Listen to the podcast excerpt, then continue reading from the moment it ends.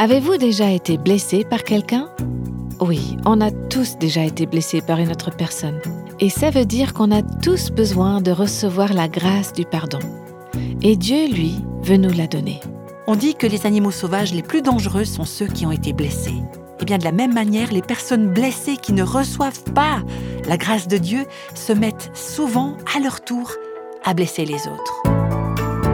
Vous écoutez Réveille nos cœurs nous sommes au beau milieu d'une série de 12 podcasts qui s'appelle Retrouver Dieu, la joie d'une foi renouvelée. Et si vous rejoignez cette série aujourd'hui pour la première fois ou alors que vous avez loupé l'un ou l'autre épisode, alors je vous invite à visiter notre site internet réveilnoscoeurs.com où vous pouvez trouver tous les épisodes de cette série. Aujourd'hui, dans ce neuvième épisode, nous allons voir, et ceci d'une manière très percutante, ce qui se passe quand on ne pardonne pas.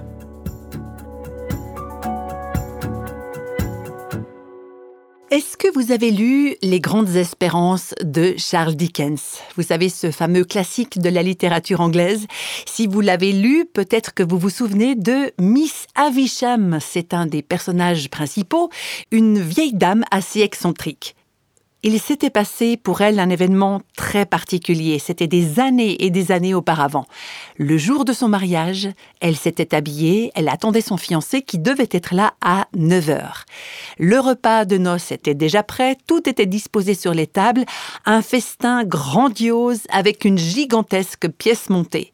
Et à 9h moins 20 exactement, elle reçoit un message disant que le futur marié ne viendra pas à la noce parce qu'il est parti avec une autre. Et à dater de ce jour, Miss Avisham se fixe un seul but dans la vie, elle se vengera des hommes.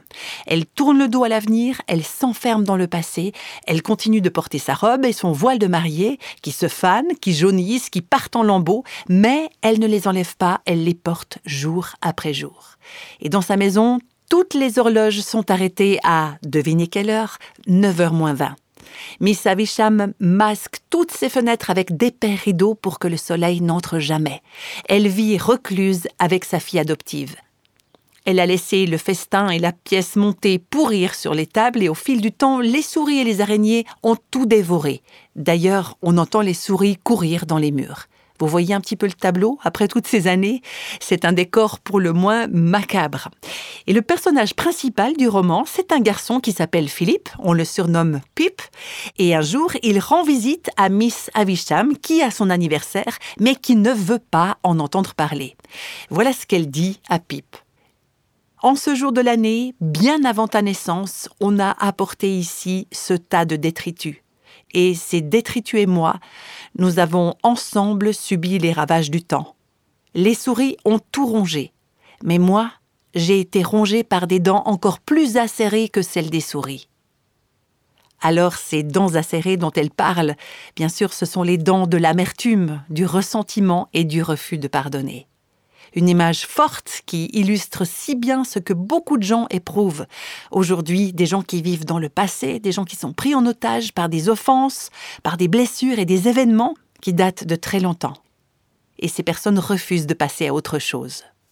Peut-être que vous-même, vous vous trouvez dans cette situation. Vous savez exactement quand l'horloge s'est arrêtée dans votre vie. Vous savez le jour, l'heure, le lieu, les circonstances. Peut-être que ça s'est passé il y a des années, mais aujourd'hui encore, vous vivez sur un tas de détritus. Les dents de l'amertume et du ressentiment vous ont rongé, vous ont usé et finalement vous détruisent. Peut-être que c'est un événement qui ne s'est pas passé il y a des années, mais que c'est très récent. Alors cet exemple de Miss Avisham illustre l'endroit où vous pourriez aboutir en passant à côté de la vie dont Dieu veut que vous profitiez aujourd'hui. Alors heureusement, vous n'êtes pas obligé de finir comme Miss Avisham. Dieu veut vous faire grâce. Ah, la grâce, la grâce, on en a parlé dans cette série. Dieu fait grâce aux personnes humbles. Il veut vous faire la grâce d'aller de l'avant, il veut vous libérer de vos blessures et de vos souffrances du passé. Vous vous rappelez que dans la première partie de cette série Retrouver Dieu, on a abordé la manière d'expérimenter le réveil dans notre relation verticale avec le Seigneur. Et dans cette deuxième partie, on est en train d'aborder la mise en pratique de cette relation verticale dans nos relations les uns avec les autres. La dernière fois, on a vu comment avoir une conscience pure et comment régler le mal que nous avons fait aux autres. Et aujourd'hui, on va parler du mal que les autres nous ont fait et de comment gérer ces situations. Quand il s'agissait du mal que nous on faisait aux autres, on pouvait admettre notre part de responsabilité et comprendre qu'on devait purifier notre conscience. Mais si ce sont les autres qui nous ont fait du tort, on n'en est pas responsable. Ce sont eux qui nous ont fait souffrir, ce sont eux qui nous ont blessés ou qui ont plus ou moins détruit notre vie. On n'est pas responsable, on n'a pas de contrôle là-dessus. Alors comment est-ce qu'on peut répondre à ces situations d'une manière qui est libératrice pour nous? J'aimerais qu'on puisse s'arrêter un petit peu sur ce passage du chapitre 4 de l'Épître aux Éphésiens, à partir du verset 30, où l'apôtre Paul dit N'attristez pas le Saint-Esprit de Dieu. Il parle des offenses qui peuvent nous être faites et de la façon dont on réagit, cette façon qui peut attrister le Saint-Esprit qui vit en nous. Et Paul nous dit Ne faites pas ça, veillez à ne pas le faire. Si on ne veut pas attrister le Saint-Esprit, alors le verset 31 dit que nous avons à faire disparaître du milieu de nous toute amertume, toute colère, toute calomnie et toute espèce de méchanceté. On va prendre le premier terme de la liste, l'amertume. Elle doit disparaître du milieu de nous. L'amertume, qu'est-ce que c'est? C'est une réaction de colère ou de ressentiment face à des circonstances douloureuses ou des personnes difficiles. Ça englobe pas mal de choses, n'est-ce pas? Les circonstances. Alors ça peut être une inondation qui a détruit votre maison, par exemple. Ça c'est la faute de personne. Ou bien ça peut être aussi une personne. Un fils, une fille, un de nos petits-enfants qui nous a blessés, un chef, un employeur, un ami ou une amie, un professeur, un parent, notre conjoint. Il peut s'agir de personnes ou de circonstances que ce soit les unes ou les autres, ça peut être très difficile et même très douloureux.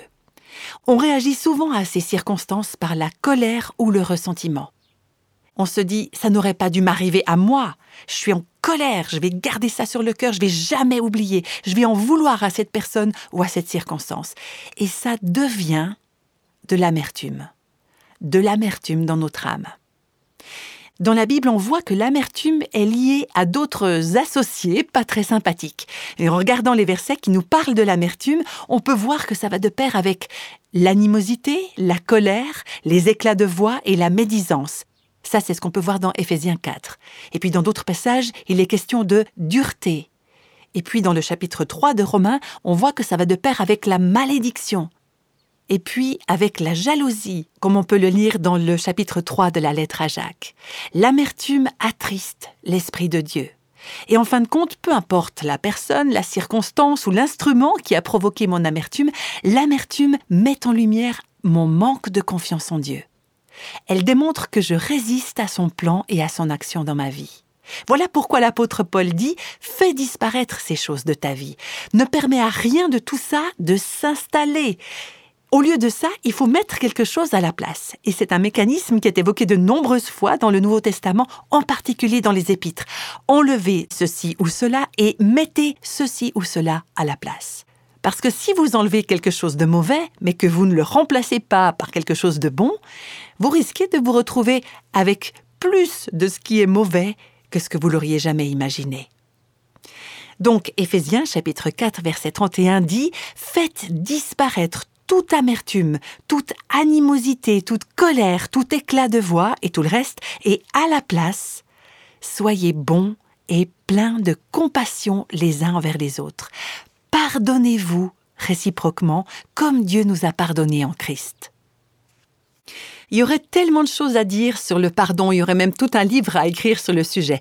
Mais là, on s'arrête sur cette phrase Pardonnez-vous réciproquement. On a tendance à se focaliser sur le mal que les autres nous ont fait, mais cette phrase vous pardonnant réciproquement montre bien que on a tous besoin d'être pardonnés.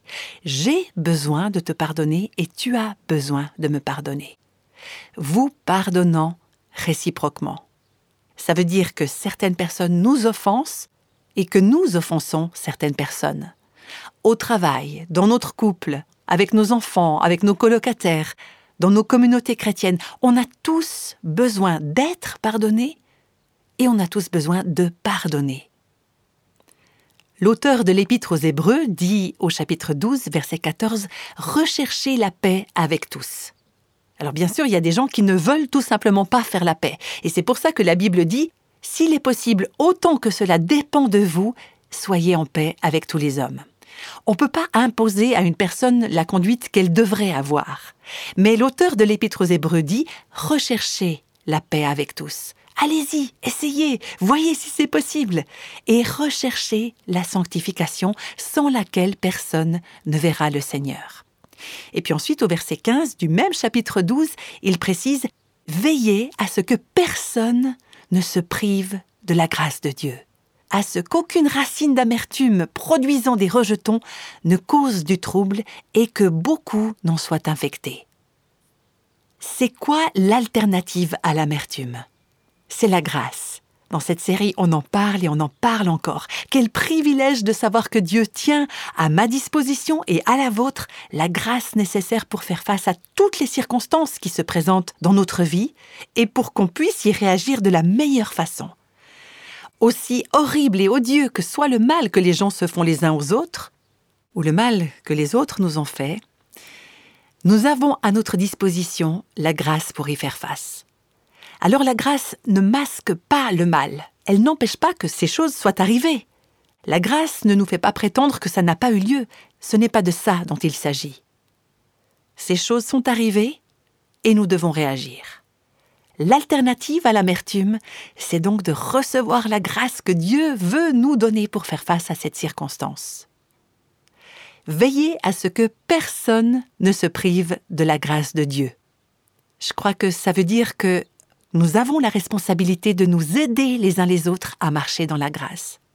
Parce que parfois, on ne voit pas notre propre amertume, ou on ne voit pas la grâce que Dieu veut nous donner. Voilà pourquoi on a besoin les uns des autres. Et c'est mon but aujourd'hui, de faire en sorte que aucun, aucune de celles et ceux qui écoutent ne passe à côté de la grâce de Dieu. J'aimerais que vous la receviez, cette grâce, parce que je sais que si vous ne la recevez pas, votre seule alternative, c'est de tomber dans le piège de l'amertume.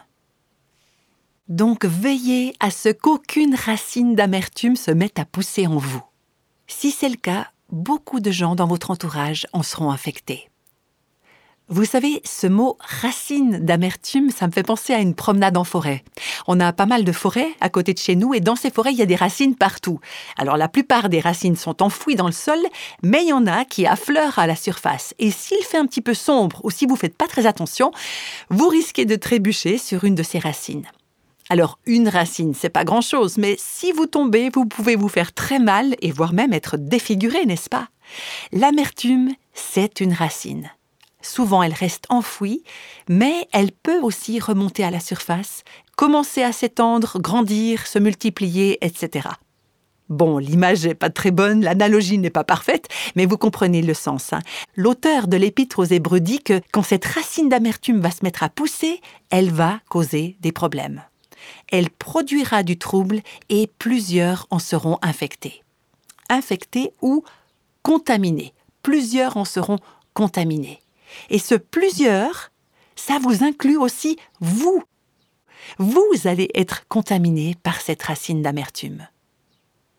Les gens amers, ce sont des gens qui deviennent durs, froids, déprimés, négatifs et difficiles à vivre. Voilà ce qui nous attend si on ne reçoit pas la grâce de Dieu, si on laisse cette racine d'amertume pousser dans notre cœur. Donc ça nous infecte et les autres aussi en seront contaminés parce qu'on devient de ces gens acariâtres que personne n'a envie de côtoyer. On va empoisonner l'atmosphère de nos maisons, de nos lieux de travail. Est-ce que vous avez déjà côtoyé ce genre de personnes? Avec eux, l'atmosphère est pesante, il y a quelque chose qui, qui, qui sent mauvais. Et à mesure que l'amertume enfle et qu'elle déborde du cœur, le ton devient acerbe, les relations se détériorent, on ne sait plus comment se comporter avec des personnes comme ça.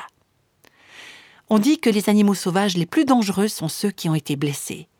Eh bien, de la même manière, les personnes blessées qui ne reçoivent pas la grâce de Dieu se mettent souvent, à leur tour, à blesser les autres. Et c'est ainsi que plusieurs en sont infectés. Cette racine d'amertume va finir par faire du mal à beaucoup de gens. Je me rappelle une conversation que j'ai eue il y a quelques années avec une amie qui est auteure et conférencière. Elle me parlait de la situation que son mari vivait avec son partenaire commercial et qui menaçait de les conduire à la faillite, son mari et elle. C'était affreux, c'était vicieux. Je me souviens plus de tous les détails, mais c'était quelque chose qui risquait de les détruire. Et cette amie, elle avait de sérieuses raisons d'être amère. Dans la même situation d'ailleurs, beaucoup de gens l'auraient été. Mais au lieu de ça, elle recherchait la paix avec ce partenaire commercial. Elle priait et elle cherchait la solution de Dieu dans ce conflit. Et dans la vie de cette femme et de son mari, il y a un doux fruit qui naissait déjà. Si ce couple avait été amer, ce sont les effets toxiques de l'amertume qu'on aurait pu voir chez eux. Mais cette femme, qu'est-ce qu'elle faisait? En plein cœur de la tourmente, avant même de connaître l'issue de la situation, avant même de savoir si son mari allait tout perdre, si leur entreprise allait couler, elle s'appuyait sur la grâce de Dieu. Elle n'avait aucun contrôle sur l'issue du conflit, mais elle avait le pouvoir sur sa réaction à elle. Et cet ami me disait, Dieu a pour mon mari et moi une grâce qu'il veut nous donner dans cette circonstance. Et cette grâce, je vais l'obtenir, je vais la recevoir. Ça me fait penser à un vieux cantique anglais qui est intitulé Quelle solide fondation. Il a été écrit en 1787 par John Rippon et il y a une strophe qui dit à peu près ceci Quand ton chemin traversera l'épreuve du feu, ma grâce toute suffisante sera ton soutien. La flamme ne te fera pas de mal. Vous imaginez un petit peu, hein, vous traversez l'épreuve du feu et Dieu dit Aie confiance en moi, les flammes ne te feront aucun mal. Ça me rappelle aussi d'exemples dans l'Ancien Testament, les trois compagnons de Daniel, trois jeunes Hébreux qui avaient été jetés dans une fournaise ardente. La flamme ne te fera pas de mal. Je n'ai conçu cette épreuve que pour consumer tes scories. Alors les scories, c'est tout ce qui n'est pas véritablement de l'or, c'est ce qui va brûler au travers du feu. Que pour consumer tes scories et raffiner ton or. Qu'est-ce qu'on trouve au sein de l'épreuve, on trouve la grâce de Dieu. Dieu dit, ma grâce toute suffisante sera ton soutien. Donc l'auteur de l'hymne dit, voyez la main de Dieu dans vos circonstances. Là, au milieu de l'épreuve, discernez les projets de Dieu, découvrez ses desseins dans votre vie et dans celle des autres. Vous ne pouvez pas les voir entièrement aujourd'hui, mais un jour, vous allez pouvoir regarder en arrière et vous allez dire, effectivement, Dieu avait un but dans tout ça, et sa grâce a véritablement été suffisante. Regardez au-delà des circonstances immédiates, vers le résultat ultime que Dieu veut obtenir dans votre vie. Et sachez que dans cette perspective, l'épreuve est une bonne chose. C'est un cadeau. Il y a quelque chose que je répète souvent, c'est tout ce qui fait que j'ai besoin de Dieu est une bénédiction. Alors je vous encourage à accueillir l'épreuve comme un don de Dieu et puis de vous approcher avec assurance de son trône de grâce, comme le chapitre 4 de Hébreu nous dit de le faire. Qu'est-ce que Dieu dit qu'on va recevoir quand on arrivera à ce trône de la grâce, hein, si je reprends cette expression? Oui, nous recevrons la grâce, mais Dieu dit que nous recevrons d'abord autre chose, afin d'obtenir miséricorde on a d'abord besoin de la miséricorde de Dieu. Est-ce qu'on est bien d'accord? Vous allez me dire, mais attends, c'est l'autre qui a besoin de miséricorde, c'est celui qui a fait le mal. Non, vous aussi, vous en avez besoin. Parce que si Dieu ne vous fait pas miséricorde, vous serez exactement comme cette autre personne. On a tous besoin d'obtenir miséricorde afin de trouver grâce pour être secouru dans tous nos besoins. C'est votre besoin, c'est cette situation difficile, cette épreuve du feu qui fait de vous un candidat, une candidate à la grâce de Dieu. Alors demandez-lui la grâce de supporter, de traverser cette épreuve, et il protégera votre cœur de toute racine d'amertume. Je vais relater un exemple à ce sujet. Le Rwanda, c'est un petit pays, un peu plus petit que la Belgique, avec une population d'environ 12 millions d'habitants. Et au printemps 1994, des violences interethniques ont éclaté entre deux tribus du Rwanda. Ça vous rappelle certainement quelque chose. Le contentieux entre ces deux tribus remontait à plusieurs générations. C'était assez compliqué, notamment pour nous hein, qui ne venons pas de là, qui ne connaissons pas ces gens. On aurait d'ailleurs du mal à distinguer le problème entre les deux tribus. Mais voilà, ces deux tribus ne s'entendaient pas. Et au cours de ce qu'on a appelé le génocide rwandais, l'un des génocides les plus brutaux de l'histoire, les Hutus, majoritaires, ont entrepris de massacrer les Tutsis, minoritaires. En un peu plus de trois mois, 800 000 personnes, on parle même d'un million, ont été assassinées. Ça représente environ 8 000 personnes par jour. Alors les gens se servaient de machettes, de gourdins, d'armes à feu, c'était atroce. Dans certains cas, on obligeait euh, de simples citoyens Hutus à tuer des Tutsis qui étaient pourtant leurs amis, leurs voisins. On enrôlait des enfants dans les milices, c'était horrible.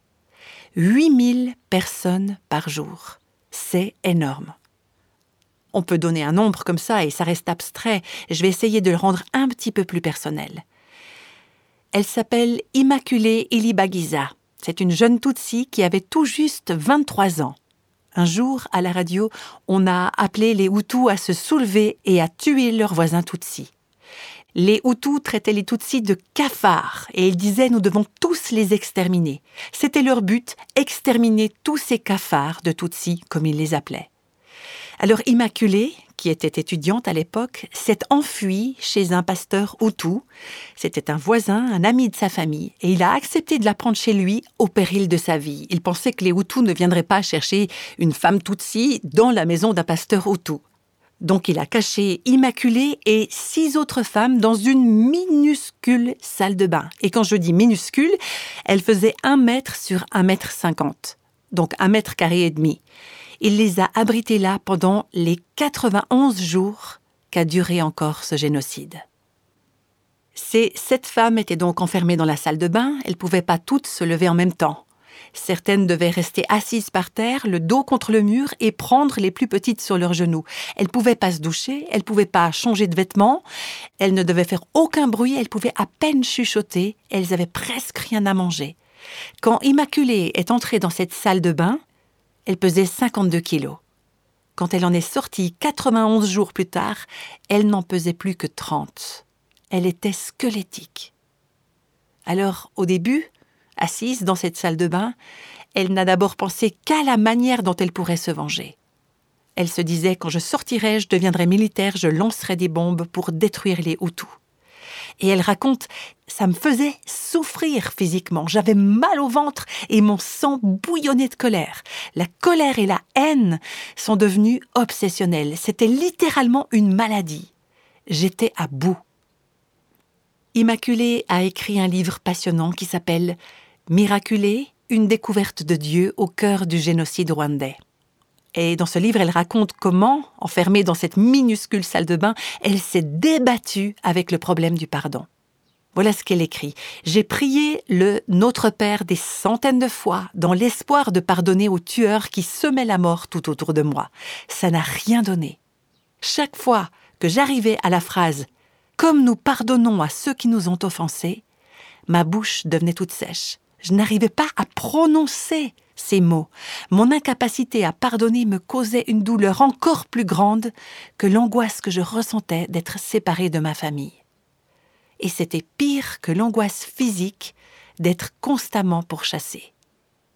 Est-ce que vous vous rendez compte? Elle dit que c'est son incapacité à pardonner qui a été l'épreuve la plus difficile à endurer pendant cette terrible période de trois mois. Il faut dire que les redoutables milices Hutus n'arrêtaient pas de revenir dans la maison à la recherche des Tutsis qui pourraient s'y cacher, et plusieurs fois ils ont mis la maison à sac, mais par miracle ils n'ont jamais trouvé les sept femmes qui étaient terrées dans la salle de bain. Une fois, il y a eu une quarantaine de Hutus qui ont fait une descente dans cette maison, et à un moment donné, ils couraient dans tous les sens, ils étaient complètement ivres, déchaînés, le vacarme était épouvantable, ils chantaient, ils riaient, ils criaient, ils ont retourné toute la maison à la recherche de Tutsi, bien décidé à tuer ces cafards, comme il disait, jusqu'au dernier. Pour ces femmes, c'était terrifiant. Et tout à coup, elles ont entendu un des tueurs poser sa main sur la porte de la salle de bain. Et pour une raison incompréhensible, il n'a pas tourné la poignée. Et Immaculée raconte dans son livre ce qui s'est passé en elle à ce moment-là. J'ai commencé à prier pour les tueurs et puis je me suis arrêtée. Je désirais désespérément la protection de Dieu, mais dans mon cœur, je croyais que ces gens méritaient de mourir. Je ne pouvais pas passer sur le fait qu'ils avaient massacré et violé des milliers de personnes. Je ne pouvais pas ignorer le mal et les horreurs qu'ils avaient fait subir à tant de personnes innocentes. Pourquoi est-ce que tu attends l'impossible de moi? ai-je demandé à Dieu. Comment pourrais-je pardonner à des gens qui essayent de me tuer, des gens qui ont peut-être déjà massacré ma famille et mes amis Dieu, je vais te demander de punir ces hommes malfaisants, mais je ne peux pas leur pardonner. Je ne peux tout simplement pas. Et finalement, elle a entendu que les tueurs étaient en train de partir. Et elle raconte J'ai repris mes prières. Mais ça n'a servi à rien. Mes prières étaient creuses. La guerre faisait rage dans mon âme et mon cœur était trop plein de haine pour prier un Dieu d'amour. J'ai demandé à Dieu de m'aider. Et pour vous qui écoutez ça, c'est un grand pas dans la bonne direction. Dieu, je ne peux pas faire ça. Est-ce que tu veux m'aider? Et j'ai entendu sa voix, pardonne-leur, car ils ne savent pas ce qu'ils font.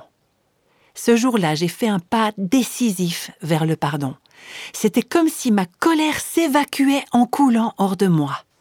J'avais ouvert mon cœur à Dieu et il l'avait touché de son amour infini. Pour la première fois, j'ai eu pitié des tueurs j'ai demandé à Dieu de pardonner leurs péchés et de tourner leurs âmes vers sa magnifique lumière. Cette nuit-là, j'ai prié avec une conscience et un cœur purs. Pour la première fois depuis que j'étais entrée dans cette salle de bain, j'ai dormi en paix. Pendant tout ce temps où Immaculée se cachait, sa mère, son père et deux de ses trois frères ont été tués par des soldats Hutus. Son troisième frère n'était pas dans le pays à l'époque, il étudiait à l'étranger et il savait même pas ce qui se passait chez lui. Son père a été abattu une semaine après le début du génocide parce qu'il essayait d'apporter de la nourriture à des réfugiés dans un stade voisin. Une fois que le génocide a été terminé, Immaculée a su qu'il lui restait une chose à faire. L'homme qui commandait les troupes qui avaient pillé la maison et la plantation de ses parents, l'homme qui avait tué sa mère et ses frères, était désormais incarcéré dans une prison locale. Et Immaculée a eu la conviction qu'elle devait aller lui rendre visite là-bas. Alors on a fait sortir l'homme de sa cellule, Immaculée se souvenait de lui comme d'un homme d'affaires Hutu bien habillé, sa famille le connaissait bien, et là il avait les cheveux en bataille, il avait l'air misérable, pitoyable. Elle raconte qu'elle l'a regardé dans les yeux, et puis elle a touché ses mains, et elle lui a dit ce qu'elle savait qu'elle devait lui dire. Je vous pardonne. Je vous pardonne. Le pardon. C'est une autre histoire, c'est trop long pour raconter ça ici, mais le pardon, c'est devenu un élément essentiel de la reconstruction du Rwanda. Pas seulement au niveau individuel, mais aussi au niveau collectif. Pardonner, pardonner, pardonner. Et amener ceux qui avaient fait du mal à reconnaître leurs crimes. Dans son livre Immaculé écrit J'ai décidé que, quand les sentiments négatifs se présenteraient à moi, je n'attendrai pas qu'ils grandissent ou qu'ils s'enveniment. Je me tournerai toujours immédiatement vers la source de toute véritable puissance. Je me tournerai vers Dieu et je laisserai son amour et son pardon me protéger et me sauver. Ça, c'est un conseil, c'est une clé essentielle si on veut marcher dans le pardon. Lorsque les sentiments négatifs se manifestent, n'attendons pas qu'ils grandissent ou qu'ils s'enveniment ou qu'ils s'accumulent, mais immédiatement, tournons-nous vers la source de la grâce. De la grâce. Rejetons toute amertume et pardonnons-nous les uns les autres. Veillez à ce que personne ne se prive de la grâce de Dieu. Hein. Ce verset si capital de Hébreu chapitre 12, verset 15. Et en terminant pour aujourd'hui, j'aimerais qu'on prie ensemble cette prière que le Seigneur Jésus nous a enseignée Cette prière que Immaculée Ilibagiza a priée de très nombreuses fois, des centaines de fois peut-être, pendant ces 90 jours. Elle a buté sur cette phrase. Mais maintenant, vous n'avez pas besoin de buter sur ces mots-là. Faites simplement confiance à Dieu pour qu'il vous fasse la grâce de mettre le pardon dans votre cœur. Alors on prie ensemble. Notre Père qui es aux cieux, que ton nom soit sanctifié, que ton règne vienne, que ta volonté soit faite sur la terre comme au ciel. Donne-nous aujourd'hui notre pain quotidien, et pardonne-nous nos offenses, comme nous pardonnons à ceux qui nous ont offensés. Et ne nous laisse pas entrer en tentation, mais délivre-nous du mal, car c'est à toi qu'appartiennent le règne, la puissance et la gloire pour les siècles des siècles. Amen. Amen.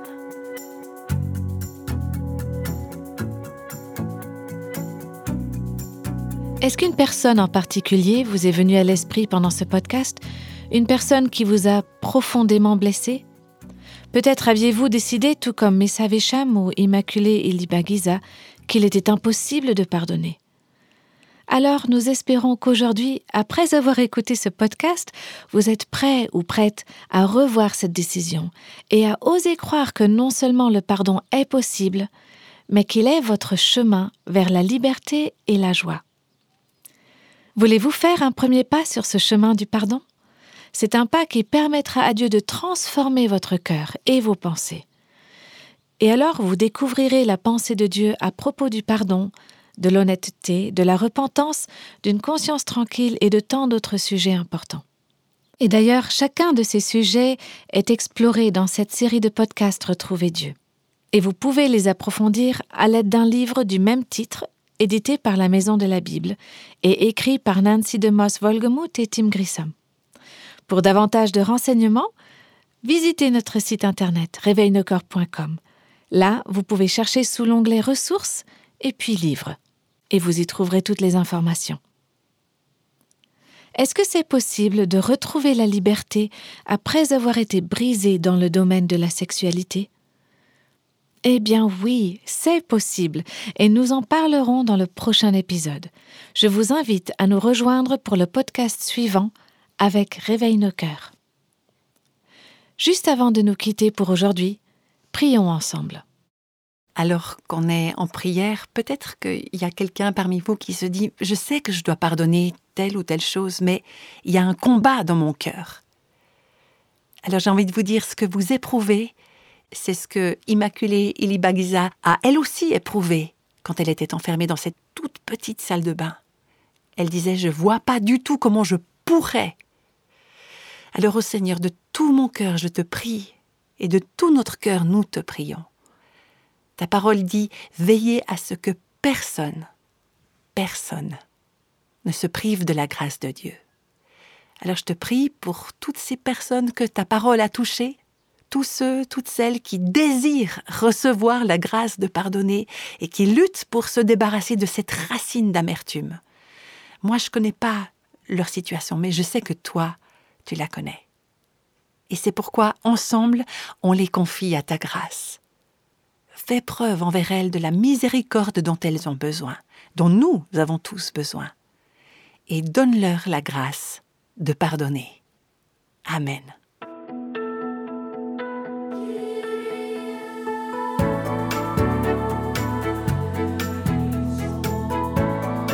Tous les extraits de la Bible sont tirés de la version second 21.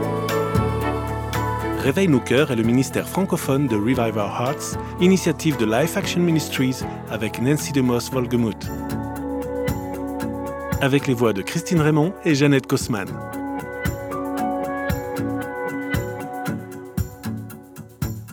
Quelle que soit la saison de votre vie, Réveille nos cœurs vous encourage à trouver la liberté, la plénitude et à porter du fruit en Christ.